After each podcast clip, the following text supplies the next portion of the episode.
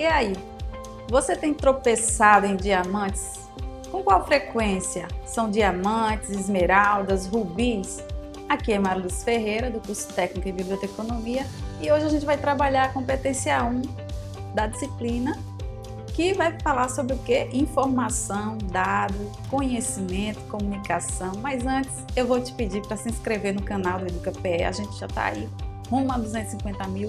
Vamos, vamos tentar chegar lá a um milhão, gente. Conseguir aquela placa, curte, compartilha. Afinal, é um canal de educação feito principalmente para você.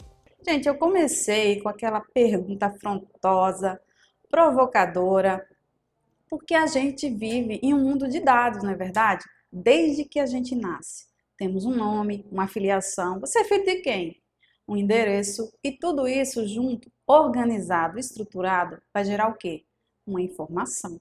Quando essa informação é usada, por exemplo, pelo IBGE ou por uma avaliação socioeconômica de pesquisa, então podemos, com tais informações, gerar um conhecimento. Por exemplo, um relatório de perfil de estudante que finalizou, né, de estudantes que finalizaram o ensino médio e estão indo fazer o Enem pela primeira vez.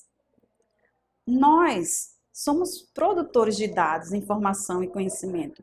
Esses três elementos, eles permeiam nossa vida.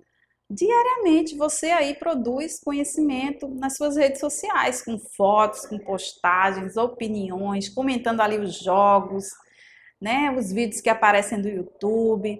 Ou seja, você também está produzindo, participando desse cenário de conhecimento, desse fluxo, né? O dado, gente, lembrando que a gente vai aprofundar tudo isso lá no e-book. O dado é tudo aquilo que sozinho não expressa um contexto. Já a informação é um dado com significado. O conhecimento, digamos que é uma parte avançada disso. Por quê? Porque, digamos que é o resultado, a interpretação de uma informação.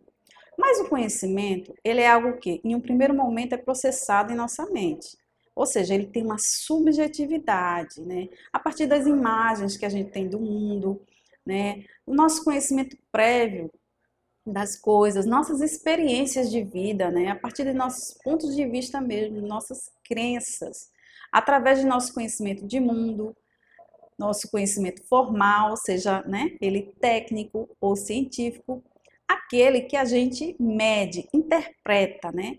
E acaba criando coisas novas seria um conhecimento explicitado, materializado. E lembrando a você que no e-book a gente vai trabalhar também esses conceitos.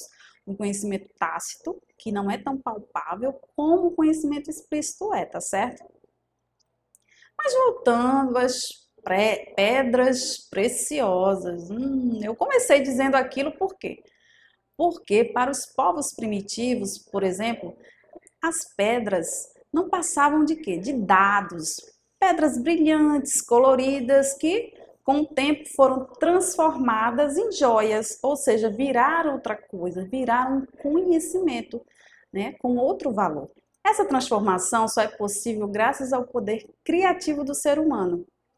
Eu vou ficando por aqui, mas a competência tem muito mais. E se você tropeçar no diamante por aí, que sorte vai ser, hein? E melhor, você saberá que ela pode ser mais que um simples dado Vamos torcer então. Te vejo nos fóruns e destaques. Até a próxima!